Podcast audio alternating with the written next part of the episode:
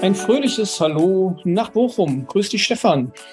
Noch fröhliches Hallo in Hunsrück. Moin, Stefan. Was hast du denn heute für ein Thema für uns mitgebracht? Ich habe mir gedacht, vor unserer Sommerpause können wir nochmal das spannende Thema Backoffice mal beleuchten. Das klingt äh, gut. Was ist denn ein Backoffice für dich? Erzähl mal.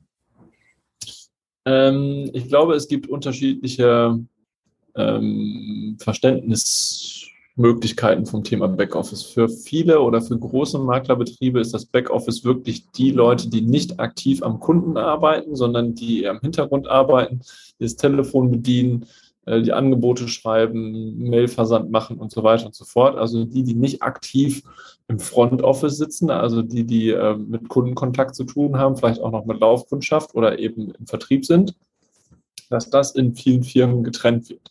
Dass es also ein Vertriebsteam gibt und ein Team, was eben die Sachen aufbereitet, das wäre das klassische Backoffice. Das ist, glaube ich, die gängigste Herangehensweise an, dem, an das Thema. Aber es gibt auch verschiedene Dienstleister, ähm, angefangen vom Callcenter, die deine Anrufe in Abwesenheit entgegennehmen, bis hin zum spezialisierten Fachdienstleister, die deinen Kunden direkt am Telefon auch helfen können. So, jetzt wird es spannend, ja. Weil Backoffice äh, im eigenen Haus ist eine Sache, aber das Ganze auszulagern, finde ich ja sehr reizvoll und spannend. Wir wissen ja, dass auch Versicherungsmakler unter Fachkräftemangel leiden, beziehungsweise Schwierigkeiten haben, Leute zu finden. Dann ist das ja auch ein Weg, das Problem ein Stück weit zu beseitigen, oder? Absolut. Zumal du hast die Gewährleistung, dass auch immer jemand rangeht. Beispielsweise, du möchtest deinen Kunden eine Erreichbarkeit, eine telefonische Erreichbarkeit von 8 bis 18 Uhr anbieten, hast aber nur zwei Minijobs, weil du vielleicht noch zu klein bist oder wie auch immer. Könnte man das zum Beispiel hervorragend über so eine Backoffice-Lösung, eine externe Backoffice-Lösung machen lassen. Mein Tipp wäre aber, dass man, äh, ich habe also auch schon mal beides ausprobiert, sowohl ein reines Anrufannahme-Callcenter, das finden die Kunden irgendwann komisch. Da ist immer ein anderer, ja, der hat ja irgendwie gar keine Ahnung und der kommt mir nicht weiterhelfen. Das hört man dann, wenn man einen reinen Anrufbeantworter in Menschenform wählt. Die melden sich dann zwar mit deinem Firmennamen und äh, sagen dann, ne, bist im Gespräch, bist im Termin, bist gerade nicht erreichbar oder was auch immer du den vorgibst.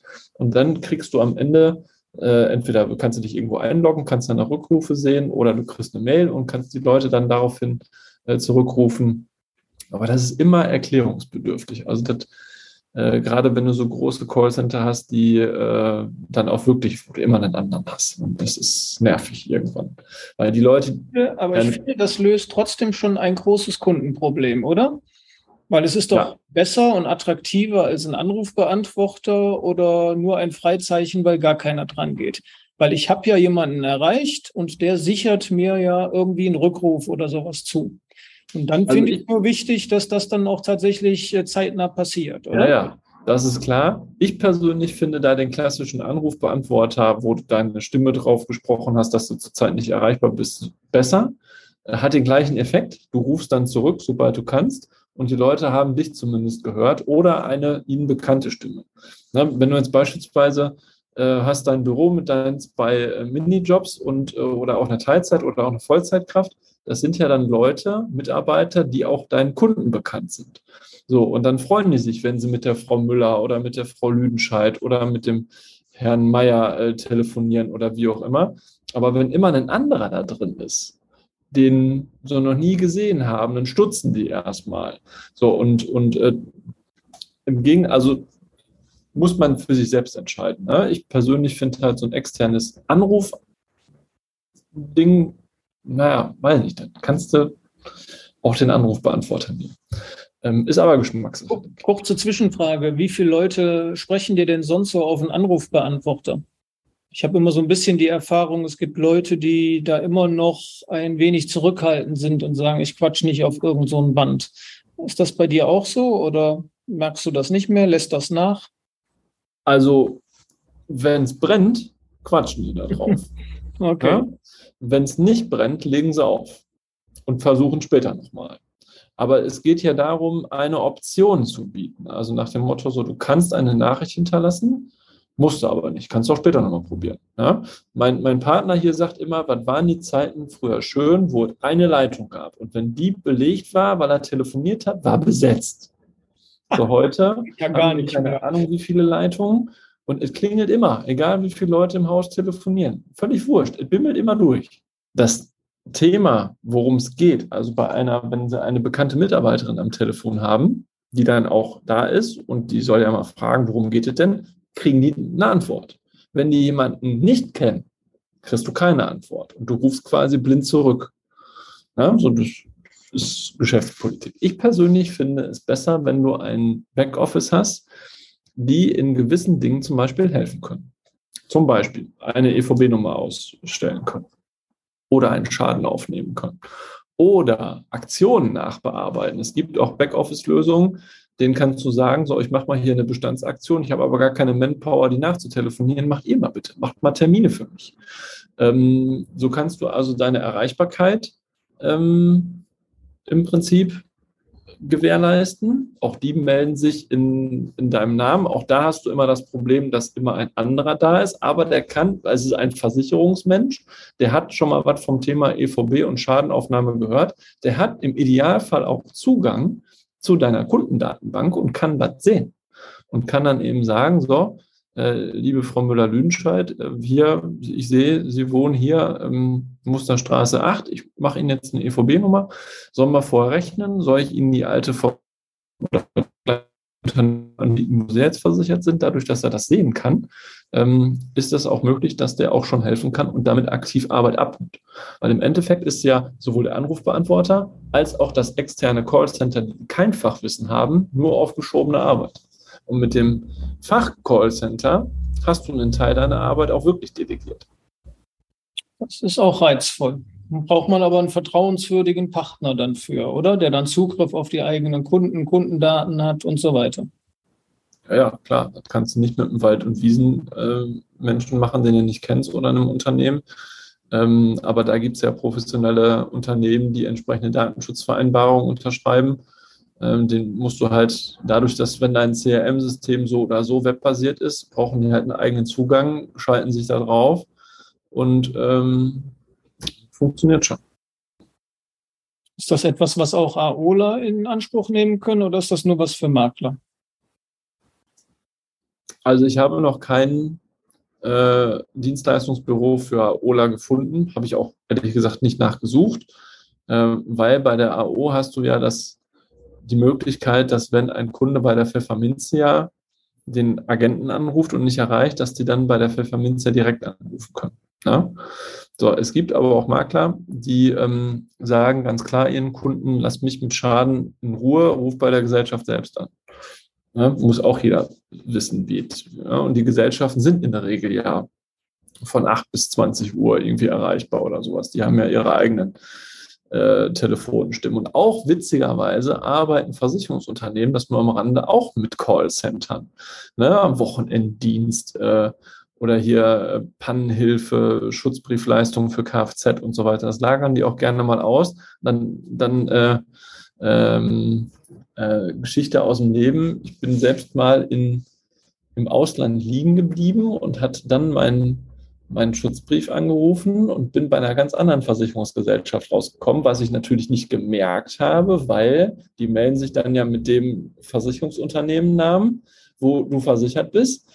Und äh, dann hinterher in der Abwicklung hast du rausgekriegt, dass du mit einer ganz anderen Gesellschaft, die dann eben Wochenend- und Auslandsschäden bearbeiten, gesprochen hast.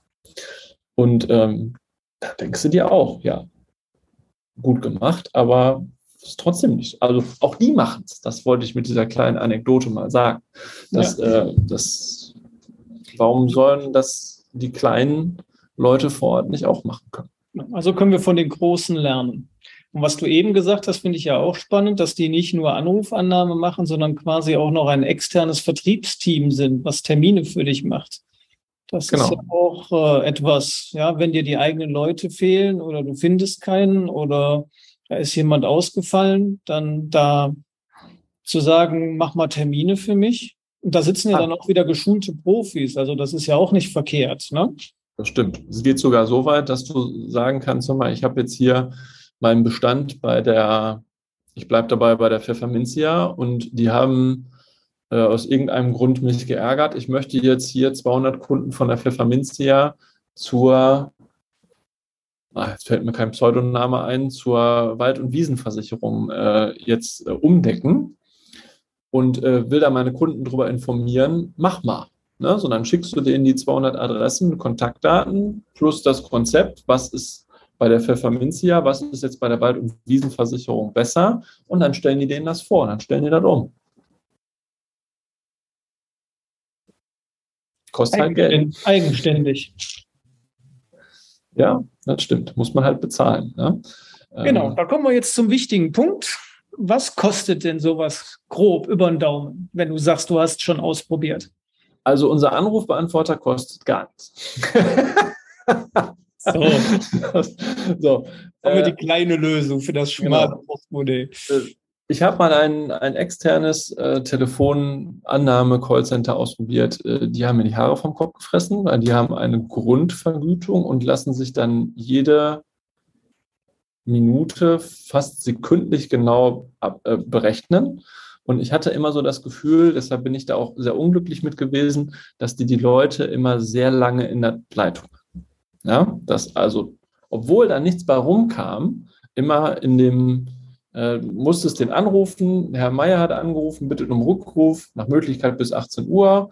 Ähm, wollte nicht sagen, worum es geht, weil der kennt sie ja schon 100 Jahre. Solche Infos standen da drin, aber die Gespräche haben immer, weiß nicht, anderthalb, zwei Minuten gedauert für eine Telefonnummer. Das fand ich dann doof. Da, da wirst du schnell armbar. So, und ähm, also das waren so, wenn du das auf einen Monat kalkulierst, sind das 500, 600 Euro, ist immer noch, also im, im, im Rahmen einer, eines Minijobs, sagen wir mal, der aber nicht krank ist, der immer da ist, der keinen Urlaub hat. Ja? Das ist der Vorteil wieder davon. Es ist immer jemand erreichbar und du brauchst nur einen Minijob, wenn du das vergleichbar machst. Dann gibt es äh, Fach, äh, Dienstleister. Die, das Prinzip der minütlichen Abrechnung ist genauso. Na, also das, ich habe noch keins gefunden, wo das nicht so ist. Du zahlst einen Grundpreis, 50 Euro im Monat, dafür, dass du diesen, dieses Backoffice nutzt und hast dann so und so viel Freiminuten und ab der ähm, nächsten Minute wird dann halt äh, abgerechnet. Und diese Gespräche, wenn es Fachleute sind, dauert es natürlich länger. Also wird das noch teurer. Aber im Verhältnis dann hast du ja schon fast eine Teilzeitkraft da sitzen, die dir auch Arbeit abnimmt und im Idealfall sogar auch noch Umsatz schreibt. Du musst dann nicht mehr hinterher telefonieren, sondern die Sache ist erledigt für dich. Du kannst dann wirklich nicht da sein, sondern kannst Vertrieb machen oder was auch immer oder Urlaub oder keine Ahnung. Und trotzdem passiert im Hintergrund was und hast nicht ständig im Hintergrund, oh, ich habe ja noch meine Rückrufliste, sondern da stehen nur noch Dinge drauf, die nicht geklärt werden können weil das nicht im Kompetenzrahmen liegt oder im abgesprochenen Rahmen, wie viel die machen sollen. Ja, wenn da einer anruft und sagt, hör mal, ich brauche eine Berufsunfähigkeitsversicherung, wäre es ja blöd, wenn du das, das Callcenter machen lässt. Aber so, so Tagesgeschäft, ne, so dieses Kleinzeuggeschäft, das können die wunderbar lösen. Änderungen, Bankverbindung, Änderungen, Umzüge, Termine ausmachen, das klappt da wunderbar. Das klappt mit den externen Callcentern, die nicht fachspezifisch sind, nicht. Dann könntest du ja theoretisch auch eine extra Nummer einrichten für Umzug, EVB-Nummer und also für diese Kleinigkeiten, die dann automatisch immer an das Callcenter gehen. Würde ja auch funktionieren, oder? Damit du mehr Kunden Zeit für die wichtigen Kunden hast, für die wichtigen Dinge hast. Ja, klar, geht auch. Ja. Also ich finde, das klingt gut. Ist wieder so eine typische Dienstleistung, die es früher nicht gegeben hätte, die die Digitalisierung aber möglich macht, ja, weil die auf dein CRM zugreifen können. Oder ich habe auch einen Kunde, da schreibt dann dieses Callcenter in dem sein äh, Kanban-System eine E-Mail rein und der sieht dann sofort hier, ah, da kommt ein Anruf, kann darauf möglichst schnell reagieren. Und äh, da gibt es schon attraktive Wege. Wie ist das denn von den Konditionen her? Du hast jetzt gesagt, das klar, kostet was, finde ich auch völlig legitim. Muss man sich da lange binden? Kann man das mal ausprobieren? Was kannst du da für Erfahrungen mitgeben? Also die meisten ähm, Geschichten sind monatlich kündbar. Es gibt aber auch gerade das externe, nicht fachspezifische Dienstleistungs-Callcenter-Gedöns, äh, die haben auch gerne mal einen Jahresvertrag. Ne? So, und dann kann man zwar Tarifstrukturen wechseln, dass wenn du es nicht mehr haben willst, dass du das dann runtersetzen kannst. Oder eben, wenn auch keine, wenn keine Anrufe mehr umgeleitet werden, dann bleibt es bei der Grundgebühr und dann passiert hier auch nichts. Äh, ist aber dann trotzdem ärgerlich, wenn du eine Grundgebühr bezahlen musst und hast nichts davon. Ähm, also das, äh, das, das, die meisten sind äh, monatlich kündbar. Weil viele machen es ja auch nur aktionsbedingt oder urlaubsbedingt oder was weiß ich nicht. Ne? So, und wenn du die Rufumleitung auch nicht nutzt, dann zahlst du halt die Grundgebühr und mehr nicht, sondern dann ploppen deine Anrufe wieder ganz normal bei dir. Also der, du hast eben verglichen mit einem Minijob. Das hat ja schon alles seine Vor- und natürlich auch Nachteile. Aber ich habe halt niemanden, der krank wird, niemanden, der Urlaub macht oder jetzt in Corona irgendwie Kurzarbeitergeld äh, braucht oder irgendwas beantragen muss. Ich muss nicht zum Steuerberater laufen mit, mit äh, Lohnbuchhaltung und so weiter.